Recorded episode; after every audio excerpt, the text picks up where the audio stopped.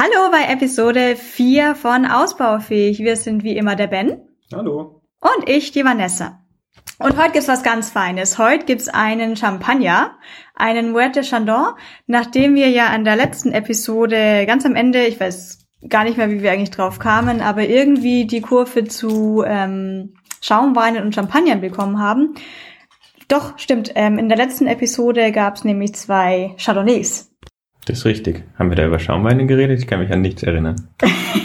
naja, es war gegen Ende der Episode. Ich weiß es ja auch nur noch, weil ich die geschnitten habe.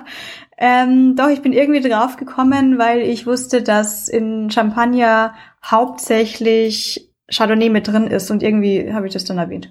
Das kann sein. Und war das richtig? Ist es im, äh, im Champagner drin? Ja, ist richtig. Ich habe keinen Quatsch erzählt.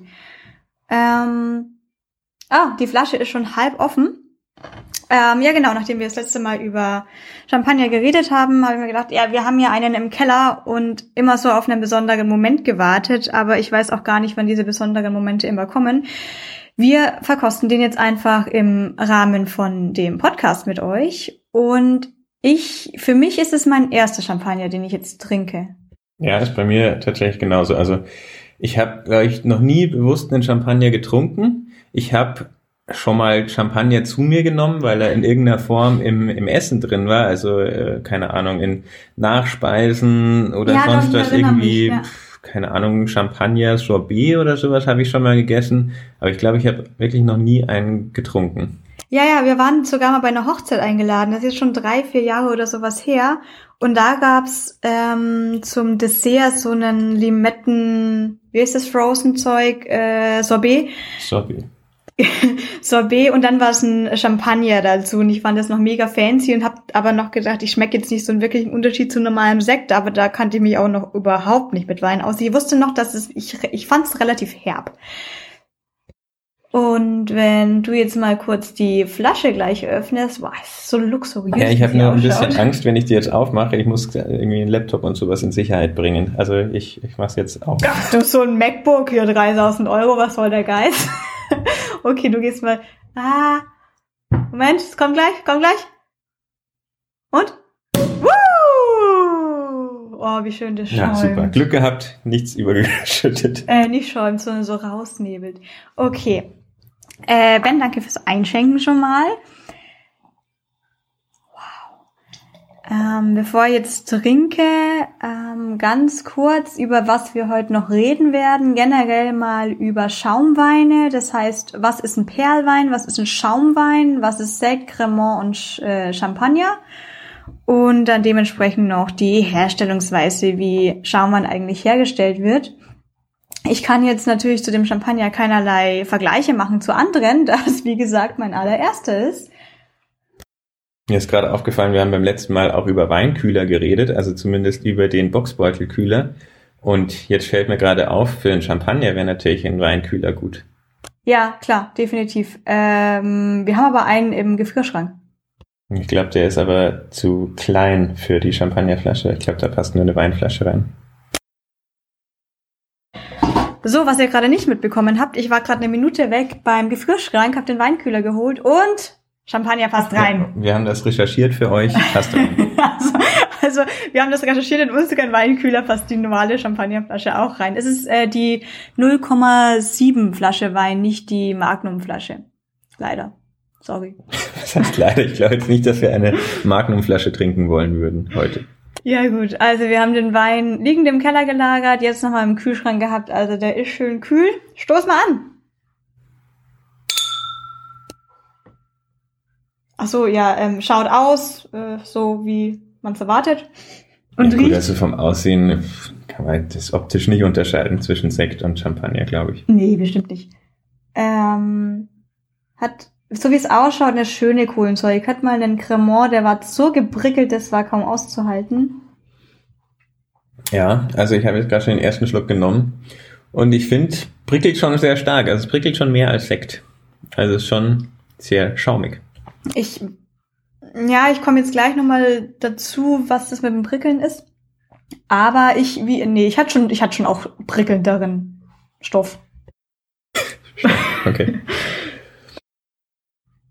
ja, wie schmeckt's denn? Ja, Schmeckt schon okay, aber ganz ehrlich, schmeckt jetzt für mich nicht anders wie ein, wie ein guter Sekt.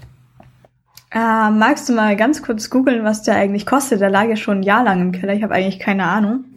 Und ja, wir müssen dazu sagen, dass wir jetzt nicht irgendwie für den Podcast extra so ein Champagner gekauft haben. Das hätten wir nicht gemacht. Doch, wir doch, hatten, doch, klar. Ja, okay. Äh, wir haben den schon, ja, schon mindestens ein Jahr und war, war ein Geschenk und haben den jetzt einfach mal aufgemacht. Genau, es war ein Weihnachtsgeschenk und damals hatten wir aber auch schon unsere Weinliste für das Weihnachtsdinner fertig, von daher hat er da nicht mehr mit reingepasst. Und Silvester fand ich, da war immer viel zu viel los, um dann so eine teure Flasche aufzumachen.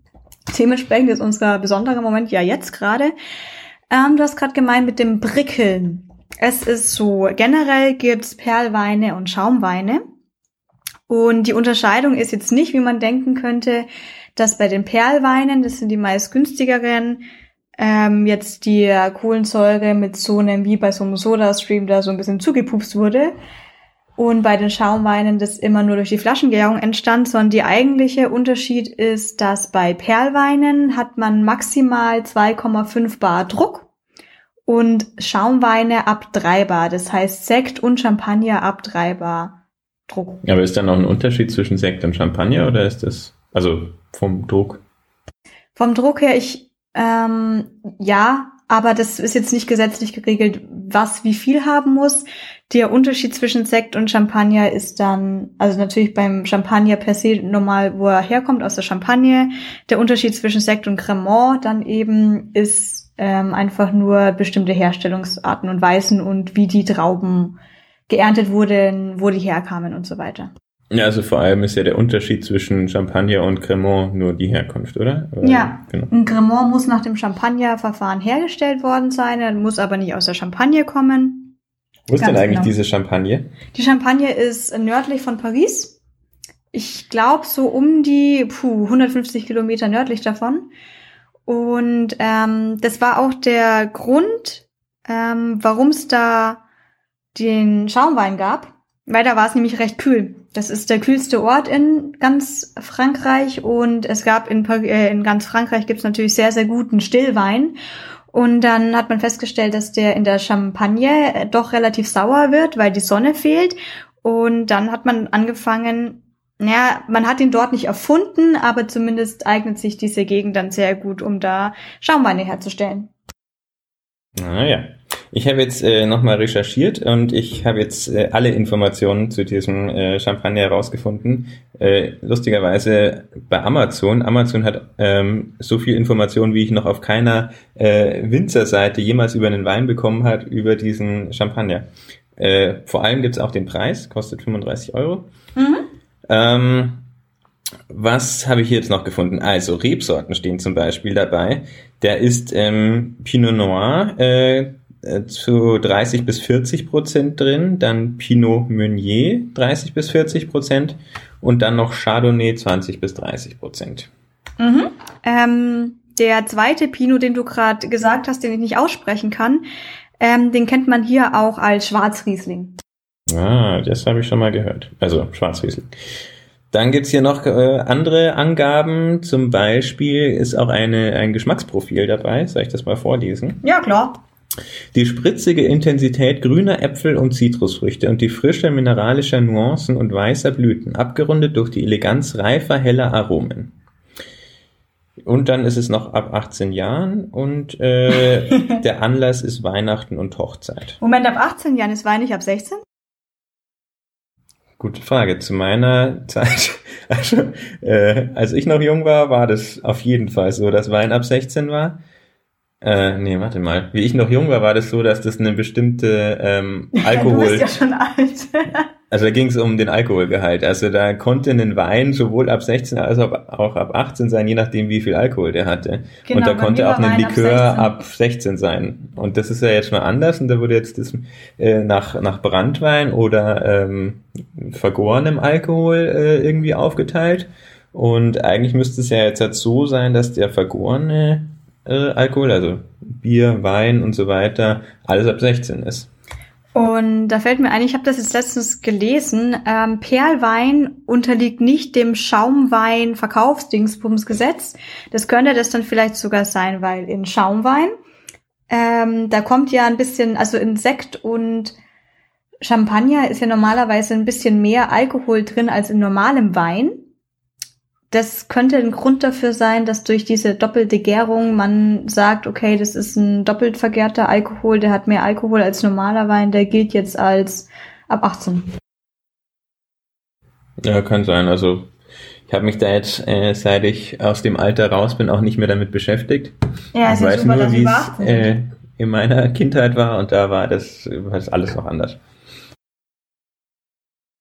So, jetzt äh, nachdem ich äh, schon ein paar Schlucke getrunken habe und vor allem nachdem er jetzt schon ein paar Minuten im Glas ist, finde ich, ähm, hat diese anfängliche Schaumigkeit und Spritzigkeit ein bisschen abgenommen äh, und jetzt ist er sehr viel angenehmer zu trinken. Also die ja. ersten paar Schlucke, oh, das war sehr anstrengend, weil da habe ich eigentlich nur das Prickeln geschmeckt oder das, das Schaumige und eigentlich fast nichts vom, vom, äh, vom Champagner geschmeckt.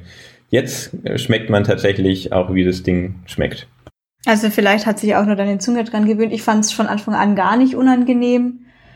Ähm, mir fällt gerade noch ein, wir hatten an Weihnachten, ach übrigens gesundes Neues. Ähm, Danke. Ähm, wir hatten ja an Weihnachten auch einen extrem guten Sekt ähm, aus Lanzarote und verglichen damit ist der jetzt natürlich sehr, sehr viel harmonischer.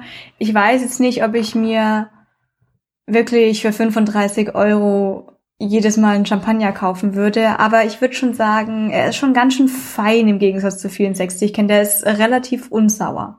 Ja, nee, also sicherlich würde ich mir das jetzt nicht kaufen, weil ich finde, der Unterschied zu, zu Sekt ist, wenn überhaupt, minimal. Ja, stimmt, das irgendwie ist das Ganze ein bisschen äh, feiner, harmonischer.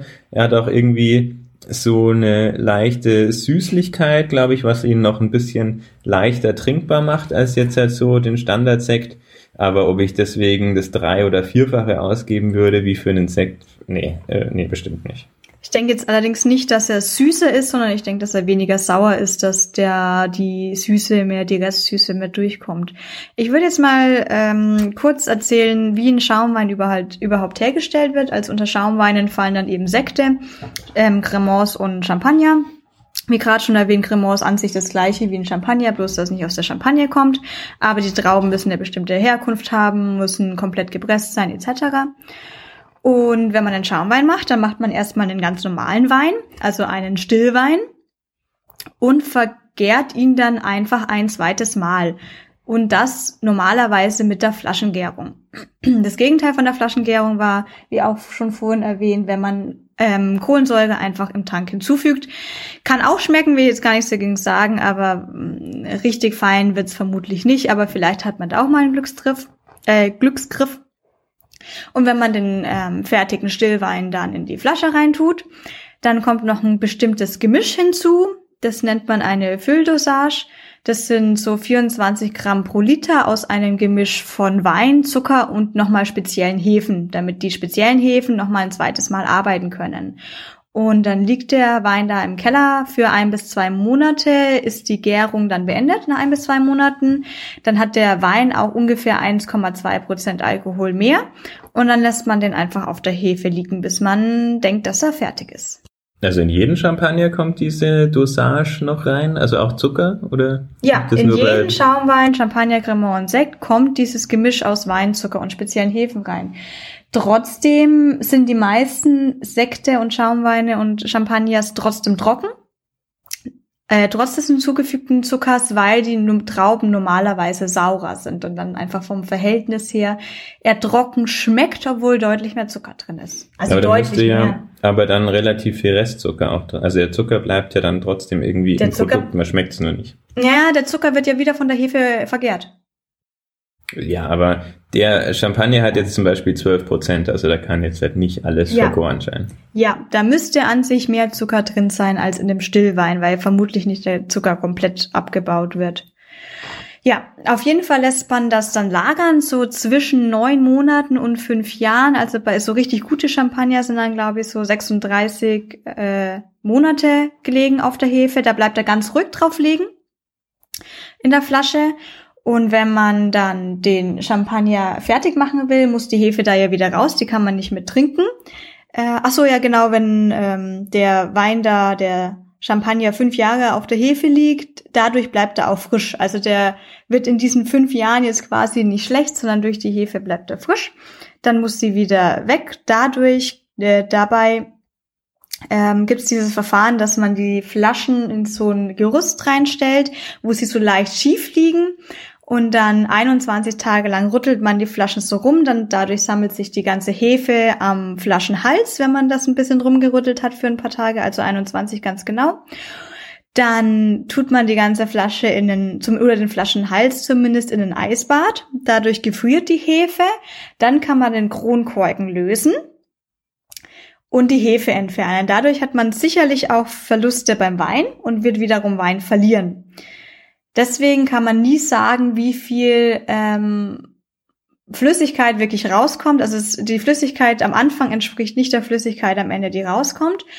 Und was man dann im Endeffekt auch noch macht, ist, dass man nachdosiert. Das heißt, nach dem, nach der zweiten Gärung kommt nochmal ein Gemisch aus Wein und Zucker ohne Hefe, sondern nochmal ein Gemisch aus Wein und Zucker in die Flasche, um den Verlust wieder aufzufüllen und um den harmonischen Geschmack ähm, sicherzustellen. Dadurch stellt man auch ein bisschen sicherer, dass jede Flasche von dem Champagner auch ähnlich schmeckt, nachdem der ja schon Teil wieder auch rausgekommen ist. Ich habe gerade so ein bisschen äh, die Amazon-Bewertungen durchgescrollt. Und er hat tatsächlich äh, relativ gute Bewertungen. Was ich jetzt seit ähm, normalerweise bei hochpreisigen Sachen ist ja bei äh, Amazon ist immer so, dass sich die Leute einfach nur beschweren, weil es, weil es bekannt ist oder ähm, und, und weil es halt teuer ist. Ähm, hier ist es tatsächlich auch so, dass es schon einige Ein-Sterne-Bewertungen gibt, fast alle, weil die Verpackung kaputt war. Ja, aber das ist ganz typisches Amazon-Ding. Also Verpackung, also irgendwie geiles Produkt, aber Verpackung kaputt, drei Sterne. Oder auch andersrum, scheiß Produkt, aber kam rechtzeitig an, drei Sterne. Nee, normalerweise ist es ja so, äh, Produkt super, kam eine Woche zu spät, ein Stern. Naja, das ist ja super Vergleichsbarkeit, Emma. Ähm, Moment, einen äh, wollte ich noch vorlesen hier, den ich ganz lustig fand. In der Zwischenzeit, dann machen wir, wenn wir eh schon bei Amazon sind, dann machen wir kurz einen Technik-Podcast raus. Da freut sich vielleicht auch der Basti, damit er mal was anderes hört als über Wein, den er ja gar nicht trinkt. Wir haben gerade noch Weihnachtsgeschenke ausgepackt und Anki Overdrive gespielt. So, hast du deinen, hast du deinen Punkt gefunden? Ja, habe ich, aber jetzt wollte ich was zu Anki Overdrive sagen. Jetzt weiß ich nicht, was ich sagen soll. Okay, dann erst lese, Anki. Okay. Nein, ich lese das jetzt erst Okay, kurz vor. alles klar. Es ist nämlich ein, äh, eine Drei-Sterne-Bewertung mit dem Titel Klassische Einsteigerplörre. Und die abgebildete Schachtel macht was her, nur der Inhalt ist halt überteuert. Äh, Moet ist der klassische Einsteiger-Champagner mit gutem Marketing. Wer sich etwas umsieht, findet bessere Champagner zum gleichen Preis. Nicht immer vom Namen oder von der Werbung blenden lassen. Und äh, ja, das ist vielleicht jetzt ein bisschen äh, polemisch, aber ich glaube, da, da ist schon was dran an der Sache, dass halt jetzt gerade Moet oder äh, wie heißt der andere, Veuve Clicquot oder sowas, Mhm. diese, diese großen, die man halt kennt, die auch in jedem Supermarkt stehen, dass da mit Sicherheit extrem viel Marge drauf ist. Und wenn du bei kleineren äh, Weingütern bist, also jetzt vielleicht, ich weiß nicht, ob es in der Champagne oder ähm, Weingüter, die auch tatsächlich Champagner ähm, mit dem Namen Champagner verkaufen, ob es da wirklich irgendwas Kleines oder Unbekanntes noch gibt. Äh, was jetzt der Cremant angeht, ähm, da glaube ich, kann man schon für sehr viel günstigere Preise dann was Gleichwertiges bekommen. Also ich habe jetzt keinen Vergleich, aber das kann ich mir schon gut vorstellen und ist auch das, was ich so ein bisschen gehört habe jetzt von anderen Leuten. Äh, kurz zu dem, was du vorgelesen hast, der hat bestimmt nicht Moet gesch äh, geschrieben, der hat bestimmt Mö geschrieben. Möd. Möd. Möd. Gut, das wollte ich heute noch unbedingt sagen in der Folge, danke. Ähm, zu Cremant habe ich noch so ein bisschen Vergleich. Also ja, ich hatte mal einen, den ich nicht gut fand, weil der so viel Druck hatte, ich konnte es wirklich kaum trinken. Das war, der war so voll gepupst. Aber ähm, wir hatten durchaus Cremants, ich denke so in der Preisrange unter 20, deutlich unter 20 Euro, vielleicht 12 Euro, weiß ich nicht mehr. Habe jetzt keinen direkten Vergleich, aber ich fand die sehr gut und auch da weiß ich noch, dass ich damals meinte, ich brauche niemals Champagner trinken, weil der ist echt klasse. Was auch immer das war, ich schau mal nach. Ja, also ähm, was jetzt diese Flaschengärung dann an sich tatsächlich noch ähm, am Geschmack verbessert ähm, oder verändert, kann ich jetzt irgendwie nicht so wirklich sagen, weil ich finde halt, dass ich ähm, auch schon viele Sekts äh, getrunken habe, die die fast genauso oder zumindest ähnlich schmecken. Und ob man jetzt halt wirklich diese Flaschengärung da groß erkennen kann, bezweifle ich. Also es gibt mit Sicherheit auch äh, Sekt, der deutlich teurer ist noch als Champagner. Ähm, aber ja, also für mich ist der Unterschied einfach äh, zu klein, als dass ich nur für den, also für den Namen sowieso nicht, aber ähm, jetzt hat auch diese Flaschengärung, dass ich das so äh, groß schmecken würde. Aber Sekt hat ja auch Flaschengärung. Also meist, ja, nee, okay, kommt drauf an, ich mir kauft. Ähm, also für geschenkt schmeckt er mir jetzt sehr gut. Für 35, also er ist sehr fein, da lässt sich dann gegen nichts sagen. Und 35 Euro ist im Gegensatz zu vielen anderen Rotweinen, die man da kaufen kann, auch noch nicht der Spitzenpreis. Ja, vor allem auch im Vergleich zu Champagner. Da bist ja. du ja, glaube ich, mit 35 Euro eher am ja. unteren Preissegment noch. Ja, definitiv. Aber wie gesagt, wir hatten jetzt, weißt du noch, was der Sekt von Weihnachten gekostet hat? Ja, 17 Euro oder sowas. Ja, und der war, der war eine ganz andere Liga. Also der war, der war nicht harmonisch in dem Sinne, der war ja von den Kanaren, der hat noch ganz viel von diesem Lavastein-Geschmack drinnen gehabt, aber der war aufregend, der war gut. Und kurz davor hattest du Geburtstag, da haben wir auch einen Sekt aufgemacht. Ähm, der hat 6,70 Euro gekostet. Ja, das hat man irgendwie auch geschmeckt. Das war irgendwie so alles ein bisschen pappig süßer und irgendeine Person hätte sich da bestimmt wahnsinnig drüber aufgeregt. Aber ich zum Beispiel. Hast du den getrunken? Sekt? Ja. Wahrscheinlich schon, aber ich habe keine Erinnerung. Ja, gut. Äh, gab auch viel Bier und so. ähm, doch, also wir Mädels, und ich bin jetzt eigentlich kein Süßweintrinker, aber wir Mädels fanden den schon auch ganz gut. Er war jetzt nicht papp-papp süß, sondern er war halt nicht so fein und blumiglich, sondern schon eher fruchtig, saurig, ah, säurig. Ähm, aber nein, ich würde ihn jetzt auch für 35 Euro fahre ich da jetzt nicht so drauf ab. Aber wie gesagt, als Geschenk ne, schmeckt's gut. Ja, wir hatten ja zum Beispiel äh, letztes Jahr Weihnachten den Moxie ähm, ist Mhm, ein äh, das ist natürlich auch eine. Sparkling Shiraz, der erstens günstiger ist und da finde ich halt, das ist halt wirklich was Besonderes, was, was man nicht äh, alle Tage trinken, was sich halt auch einfach wahnsinnig von anderen Sekts oder äh, Cremant oder Champagner abhebt. Ja, dadurch, dass es halt Bei nur eine dem- Rotweintraube war, die auch als roter Sekt ausgebaut war. Da, also und bei dem jetzt, da kann ich auch einfach irgendwie äh, im Supermarkt ein bisschen gehobenen oder, oder durchschnittlichen Sekt kaufen und dann habe ich mehr oder weniger den gleichen Geschmack. Es gibt ja auch beim Champagner wahrscheinlich auch besondere Sachen und Ja. oder auch zum Beispiel Rosé oder sowas, glaube ich, gibt's Ja. auch. Ähm, das wäre dann vielleicht schon eher interessant, aber jetzt dieser Standard oder wie es auch hier beschrieben stand als Einsteiger-Champagner, ja, weiß ich nicht, ob sich das groß rentiert. Ja, dann bei dem Stichwort Rosé-Champagner, da steige ich doch gleich mal kurz in die Rezeptur ein.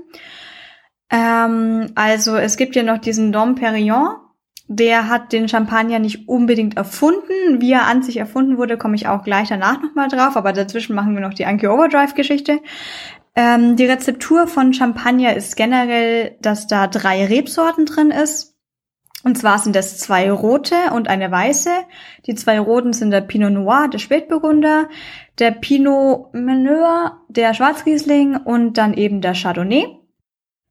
Und ähm, genau, dann gibt's noch den Blanc de Blanc Champagner. Das wäre, wenn man das nur mit dem Weißen der Weißen macht, mit dem Chardonnay. Und es gibt dann noch den Blanc de Noir. Das ist, wenn man das nur mit dem Pinot Noir macht, aber eben auch nicht dann als roter Sekt ausgebaut, sondern eben genauso, dass man die ähm, wie heißt es, die Haut um die Traube, die Schale, ähm, die Schale auch, ich glaube, kurz mitliegen lässt, aber dann auch frühzeitig wieder entfernt und dann kommt ein Rosé-Champagner raus. Das wäre dann ein Blanc de Noir. Und zu den besonderen, ähm, es gibt eben jede Marke hat da so ein paar Lieblingsrezepturen. Beim Bollinger gibt es einen hohen Anteil an Pinot Noir, andere haben wiederum einen hohen Anteil an Chardonnay drinnen. Und ähm, ja, dann gibt's noch besondere Flaschen. Also besonders bei Champagner ist, sind immer manche Jahrgang-Champagner oder auch sowas wie ein Grande Cuvée, wo teilweise auch dann wieder bis zu sechs Sorten drin sind. Und die teuren Champagner haben meistens noch ähm, ein bisschen länger gereiften Stillwein mit drinnen. Das heißt, normalerweise hat man da der Stillwein teilweise 24 Monate Stahltank Chardonnay. Und wenn du was Spezielleres haben willst, kannst du da auch länger gereifte Weine mit reintun. Die äh, Reserveweine. Okay, also das ist ja dann wahrscheinlich, was den Geschmack extrem beeinflusst, oder? Ja, definitiv. Das muss wirklich schmeckbar sein, wenn das so lang gereifte Weine mit drin sind, auch beim Pringeln Champagner dann. Hab Aber ich. ich denke, da spricht man dann wirklich von bisschen mehr ähm, Reservewein für deutlich höheren Preis, schätze ich. ja, ich wollte es gerade sagen, also das ist ja dann bestimmt nicht für 35 Euro. Also da schätze ich mal, ist man dann in einer ganz anderen Preisregion gleich. Ja, da ist man dann wirklich im Luxussegment. Weißt du sonst irgendwie, was ähm, so die Preisunterschiede beim Champagner ausmacht, außer jetzt halt, dass da vielleicht äh, länger gereifte Weine noch mit drin sind? Also man kann ja auch, also die Flaschenreifung oder Flaschengärung, die ist ja auch unterschiedlich lang, aber ähm, verändert das den Champagner dann noch so, dass man sagt, okay, da ist es dann wert, dass man mehr Geld dafür verlangt? Ja, wie gesagt, also Punkt Nummer eins ist wirklich, welcher Stillwein da drinnen ist was den Preis ausmacht. Und wie ich vorher schon meinte, so ein guter Champagner liegt schon mal 36 Monate. Und daher kommt auch einfach der Preis, weil das muss da für drei Jahre im Keller liegen, das nimmt Platz weg, das kostet Arbeit. Ähm, das heißt, je länger der liegt, desto dementsprechend teurer ist er dann auch. Ja, hier steht es jetzt auch noch dabei, der ist ähm, 24 Monate gereift. Der Moet, den wir gerade trinken. Ja, das ist dann aber, ich meine, für 35 Euro, wie lang? 24 Monate? Ja. Da muss man ja, also 24, dann war ja wahrscheinlich erstmal so der Stillweinherstellung, wo er schon reifen musste und dann nochmal zusätzlich 24 Monate. Das ist natürlich auch echt ein Zeitaufwand, sowas herzustellen. Ja, gut, das machen andere ja auch. Ich meine, äh, Whisky muss mindestens drei Jahre reifen und äh, auch der billige Whisky, den du für 15 Euro kaufst, ähm, muss das machen. Also ja, stimmt. Das ist immer eins meiner Lieblingsargumente, gerade auch was Gin angeht, wo man ja eigentlich relativ wenig Arbeit mit hat, dass Whisky eigentlich Whisky ist, finde ich, jetzt auch extrem günstig dafür, was man damit eigentlich für eine Arbeit hat. Der muss ja schon mal drei Jahre da liegen, bis ein Whisky sein kann, ja. Ja, definitiv. Also gerade wenn man es mit so Sachen wie Gin vergleicht, der einfach, äh, keine Ahnung, ich äh, schütte Industriealkohol mit irgendwie Wacholderbeeren zusammen und hab Gin, dann verkaufe ich das für 50 Euro die Flasche. Da ist ja gar nichts dabei. Und ähm, beim Whisky ist es halt einfach muss halt über Jahre gelagert werden. Gerade beim, beim schottischen Whisky sind ja fast immer mindestens zehn Jahre. Das ist ja nochmal ein ganz anderer finanzieller Aufwand in der Herstellung. Und dass man das dann nachher für denselben Preis verkauft, finde ich dann schon ein starkes Stück teilweise. Ja. Ähm, was den Preis auch noch beeinflussen kann, sind die Jahrgangschampagner. Normalerweise sind Champagner, da steht auch nie eine ähm, Jahreszahl auf den Flaschen drauf, weil man da normalerweise aus verschiedenen Jahrgängen Weine zusammenmischt. Das sorgt eben auch dafür, dass der Moet de Chandon, den man eben kennt, immer relativ ähnlich schmeckt. Und was es dann immer noch einen kleinen Anteil gibt, ist ein Jahrgang Champagner, wo wirklich ein Wein nur aus einem Jahrgang drin ist. Dann hat man immer noch was ein bisschen Spezielleres, kann da nicht vormischen, kann da nicht testen. Das kann also dementsprechend auch ein bisschen schief laufen. Und ich denke, dass die einen Ticken teurer sind nochmal als die normalen. Hier gibt's ähm auf der Seite von Moet et Chandon noch eine ähm, Geschmacksangabe, nämlich bei den Aromen fruchtig, mineralisch und mhm. reife Brioche-Note. Ja, Brioche ist doch so, so ein Milchbrötchen, oder? Ja, Brioche ist ein Milchbrötchen. Also schmeckt jetzt für mich nicht nach Milchbrötchen. Und wenn wir jetzt zu den Weinkennern und so gehören wollen, dann müssen wir uns dieses Wort ähm, angewöhnen, denn das ist tatsächlich die, der Geschmack, mit dem man guten Schaumwein oder Schaumwein im Allgemeinen bezeichnet, ist der Brioche-Geschmack. Okay, ich werde das einfach in Zukunft behaupten, weil es ist ja vollkommen lächerlich zu behaupten, Champagner oder Sekt würde irgendwie wie ein Brioche-Brötchen schmecken. Hm, eine feine Brioche-Note. Ich würde das vielleicht noch in meinen Kakao tunken. Der ähm, Rosé äh, Moet ist schon bei 47 Euro. Also mhm. ich glaube, das ist tatsächlich so der günstigste, den wir hier haben. Ja, Vielleicht machen sie aber auch einfach beim Rosé so einen Zuschlag für Special Sekt. Ah, ich bin kein Fan von Roséweinen, das muss ich jetzt mal dazu sagen, bevor das jetzt so klingt. Na doch, kann man schon machen. Nee, das hat man einfach für die Mädels erfunden, die. Ja, so. Ich, ich höre auf zu gehen, sonst mache ich mich unbeliebt. ähm, ich wechsle einfach das Thema kurz zur Entdeckung ähm, des Champagners und ich sage mit Absicht Entdeckung und nicht Erfindung. Ganz genau kann man es nicht sagen, man weiß es alles nicht so genau, aber man schätzt darauf, dass er zufällig entdeckt wurde in London. Der Unterschied zwischen Frankreich und England war, also wir reden hier gerade um. China ist eine Insel. Ich weiß es, ich weiß es, ich weiß den Unterschied. Hier kriegst du Sternchen. Ich beginne meinen Abschnitt nochmal von vorne, damit man auch jetzt versteht, worum es geht. Ähm, so ungefähr zwischen 1640, ja, zumindest der Tom, Dom Perignon, der die Rezeptur hier in Anführungsstrichen erfunden hat, hat von 1639 bis 1715 gelebt. Und zu dieser Zeit war es auch so, dass 1650 in London gab schon Kronkorken für die Weine. In Frankreich, und jetzt wird's richtig eklig, ne? Ähm, in Frankreich hatten die noch keine Korken für die Weine. Jetzt rat mal, wie die ihre Flaschen verschlossen haben. Irgendeine Idee. Und Schraubverschluss. Ist das eine Fangfrage? Nee, nee, nee. Und Schraubverschluss gab's, glaube ich, auch erst viel später. Also es ist eklig. Hat einen toten Otter drüber gestülpt.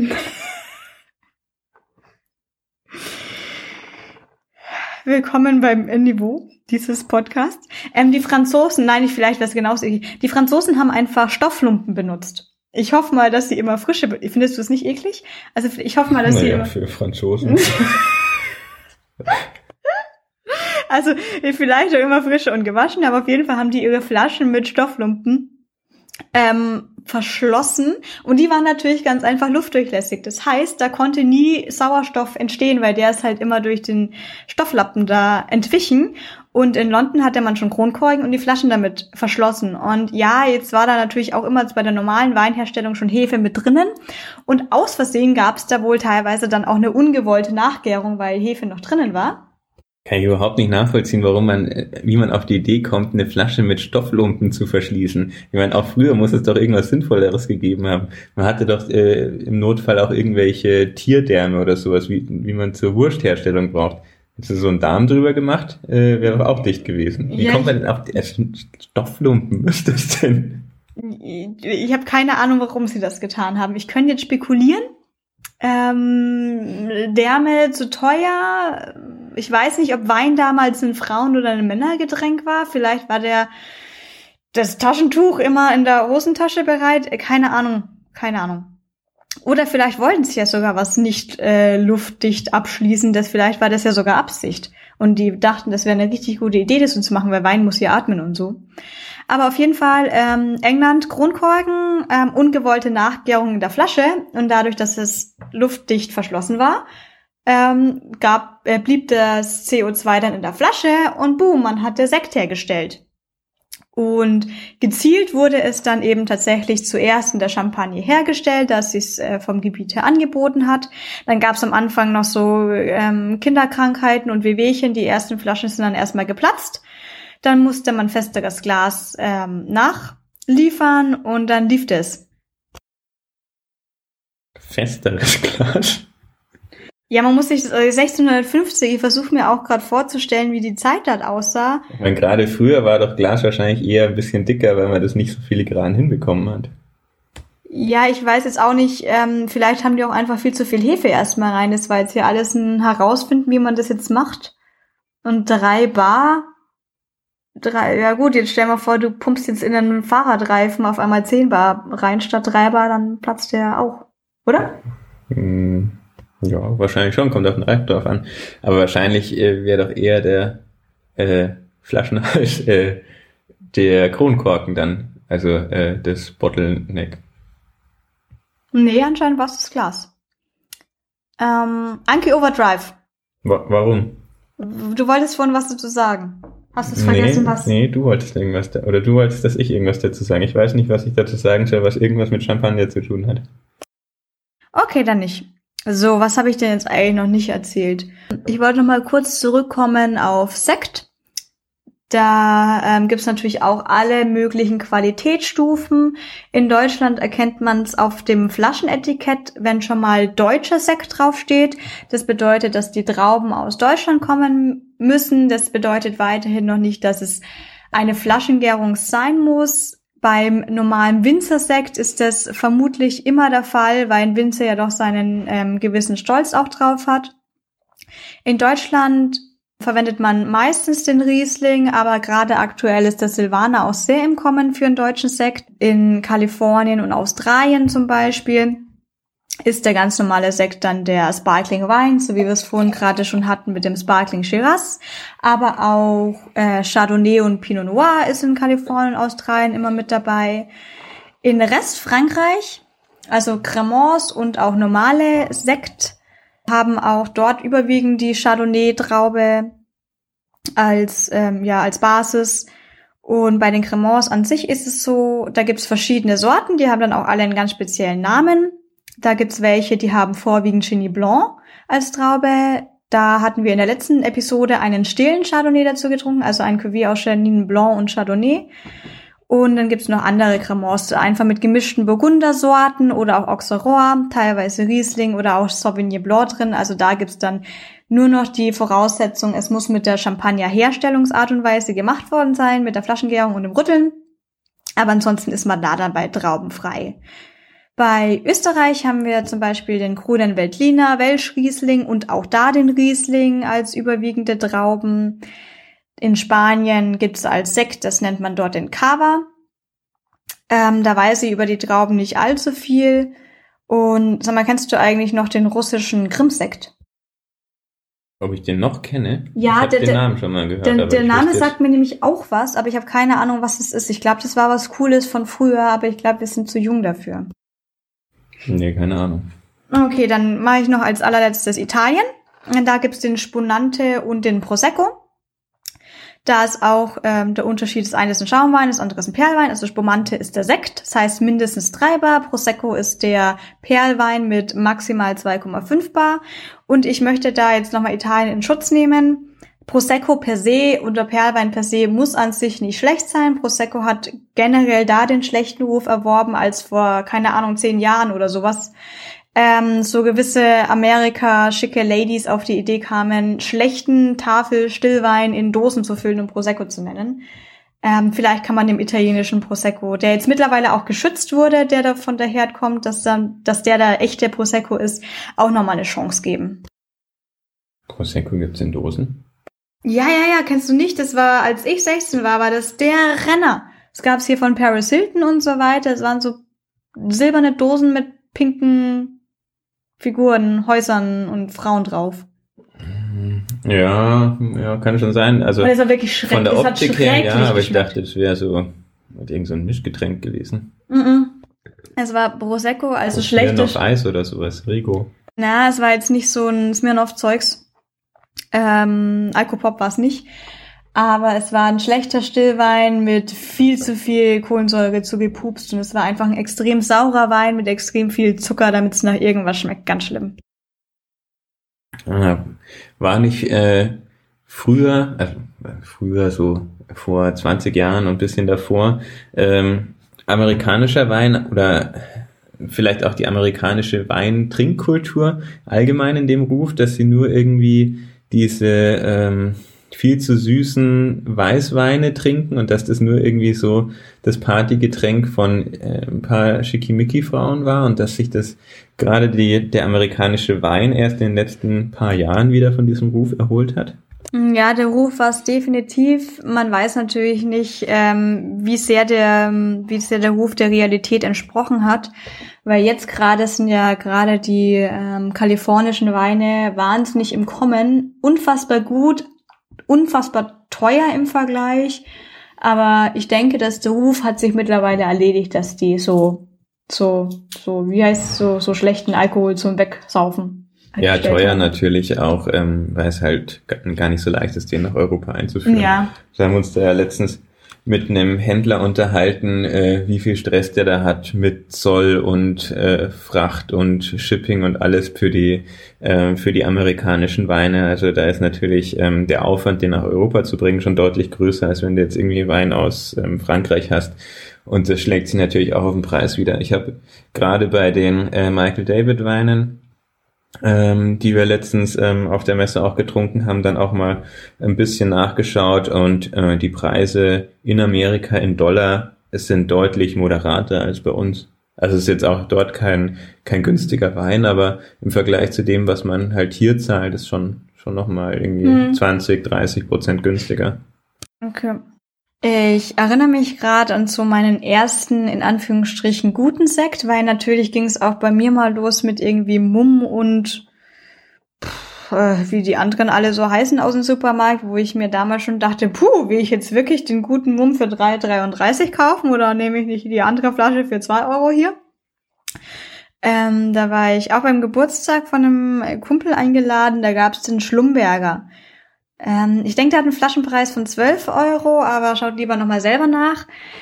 Ich kenne ihn auch heute noch hin und wieder. Ich bin nicht so der Fan von dem. Das ist jetzt ja eine sehr subjektive Meinung von mir, aber der ist mir nämlich auch zu, zu pupsig, zu prickelig und zu herb. Kann ich jetzt so nicht mehr sagen. Ich hatte den Schlumberger eigentlich immer ganz gut in Erinnerung.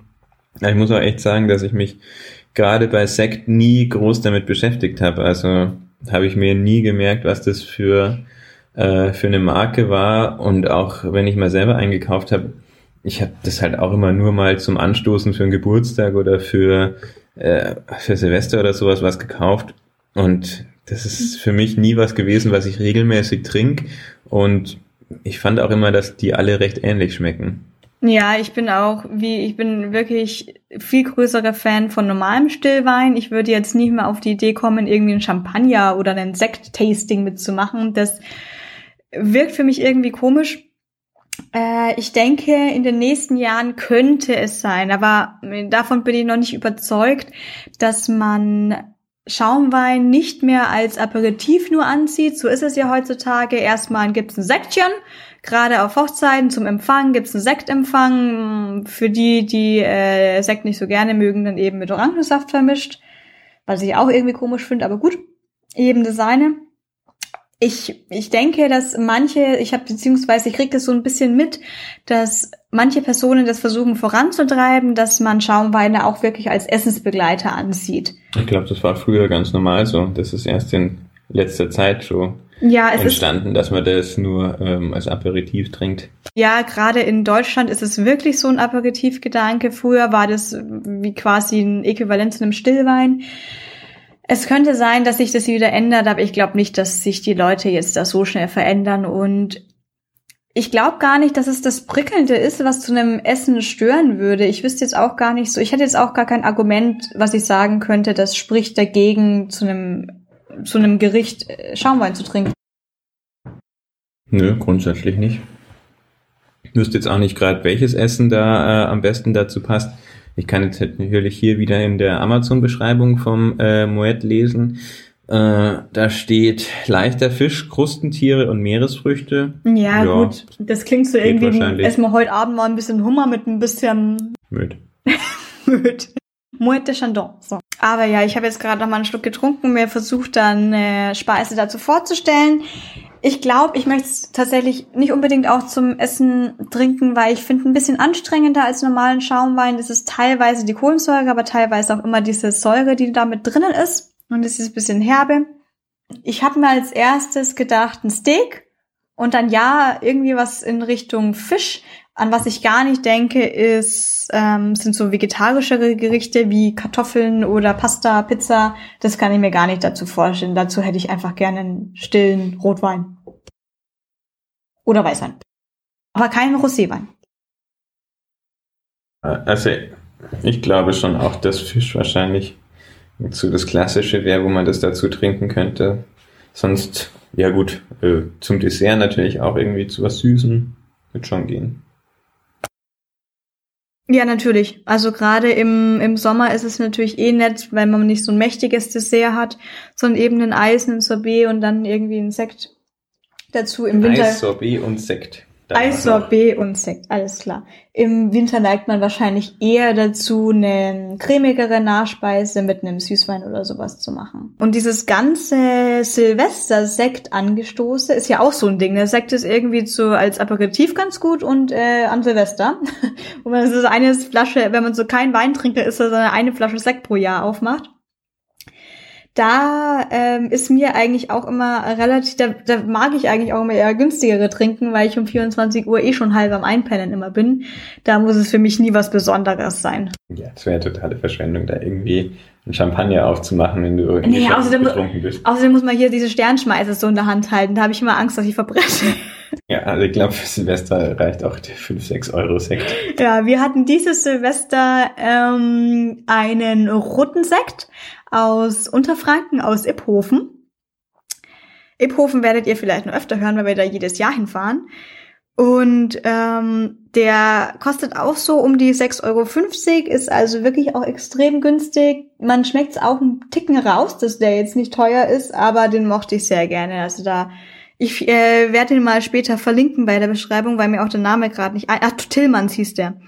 Ähm, der hat einen weißen, einen Rosé und einen roten und gerade den weißen und den roten, den... Nee, ich glaube, doch den roten fand ich am besten ist halt dann für mich quasi so was Besonderes an Silvester, wenn man zu Freunden fährt und so sagt als so Weintrinker, guck mal, ich habe euch einen roten Sekt mitgebracht. Aber ansonsten würde ich nicht auf die Idee kommen, dann einen äh, Champagner an äh, Silvester zu trinken. Mal schauen, was in so zehn Jahren ist, wenn ich vielleicht gar nicht mehr bis 24 Uhr wach bleiben kann. vielleicht um 22 Uhr ganz teuer und ähm, schicken Champagner. Nee, das kann ich mir nicht vorstellen. Nee. Nee, also ich würde mal sagen, alle Getränke in der Preiskategorie ist jetzt nicht das Richtige für so eine Saufparty in Anführungsstrichen. Also dann schon wieder äh, lieber irgendwie zu einem guten Essen, irgendwie äh, Candlelight Dinner, dann, wenn man sich was gönnen will, dann kann man das aufmachen, aber brauchst du jetzt wirklich nicht. Ähm, einfach nur darum geht, irgendwas zu trinken. Ja. Heute Abend, also wir hatten heute schon ein bisschen Alkohol, muss man dazu sagen. Heute war ein ganz Special Tag. Wir waren erst mittags beim Kriegen essen, gestartet erstmal der Tag auf nüchternen Magen beim Uso.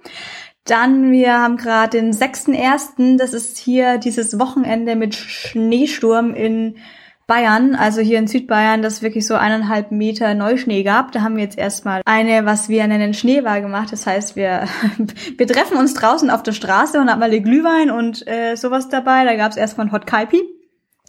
Jetzt geht's eben gerade weiter hier im Rahmen des Podcasts mit dem Champagner. Und heute Abend gibt's Käsefondue, weil wir hatten an Silvester Raclette. Das heißt, wir müssen das Käsefondue noch nachholen. Und dazu machen wir noch einen Weißwein auf. Ich habe jetzt vorher auch gegoogelt, was könnte man eigentlich in Käsefondue an Weißwein so reinnehmen, weil wir haben uns gedacht, wir wollen den Weißwein, den wir dazu trinken, auch ein bisschen in das Käsefondue reintun, wollen da jetzt quasi keinen Essigwein reinkippen, also nehmen wir ein bisschen was von dem Guten beziehungsweise was von dem Mittelguten, weil ich weiß nicht, ob ich nach der Flasche Champagner wirklich noch so viel schmecke, dass ich dann einen ganz teuren bräuchte. Wir haben uns für einen ungarischen entschieden, für einen ungarischen Grauburgunder, den wir heute ins Käsefondue reintun. Davon werde ich beim nächsten Mal bestimmt auch erzählen, ob es gepasst hat, aber ich gehe davon aus, weil Google hat mir das gesagt, dass Grauburgunder passt. Ähm, ich kann ihn ja aussprechen, irgendwie so Syrte Barak oder sowas hieß der. Ich kann es auch nicht besser aussprechen. Ja, sagen wir, dass der Syrte Barak heißt, ich glaube, stimmt sogar, aus Ungarn. Den werde ich dann auch später einfach verlinken mit einem Kommentar, ob es gepasst hat oder nicht. Ja, genau, also das ist unser Plan für heute Abend. Ähm, und genau das war jetzt auch eben unser Erlebnis von unserem ersten Champagner, dem Moet de Chandon. Wir bedanken uns fürs Zuhören. Wie immer Kommentare, Fragen, Kritik etc. entweder an den Twitter-Account von Ausbaufähig oder an ähm, Instagram melden oder an die E-Mail melden auf ausbaufähig-podcast.de. Ich lese alle E-Mails tatsächlich, also meldet euch und einen schönen Abend. Ciao. Tschüss.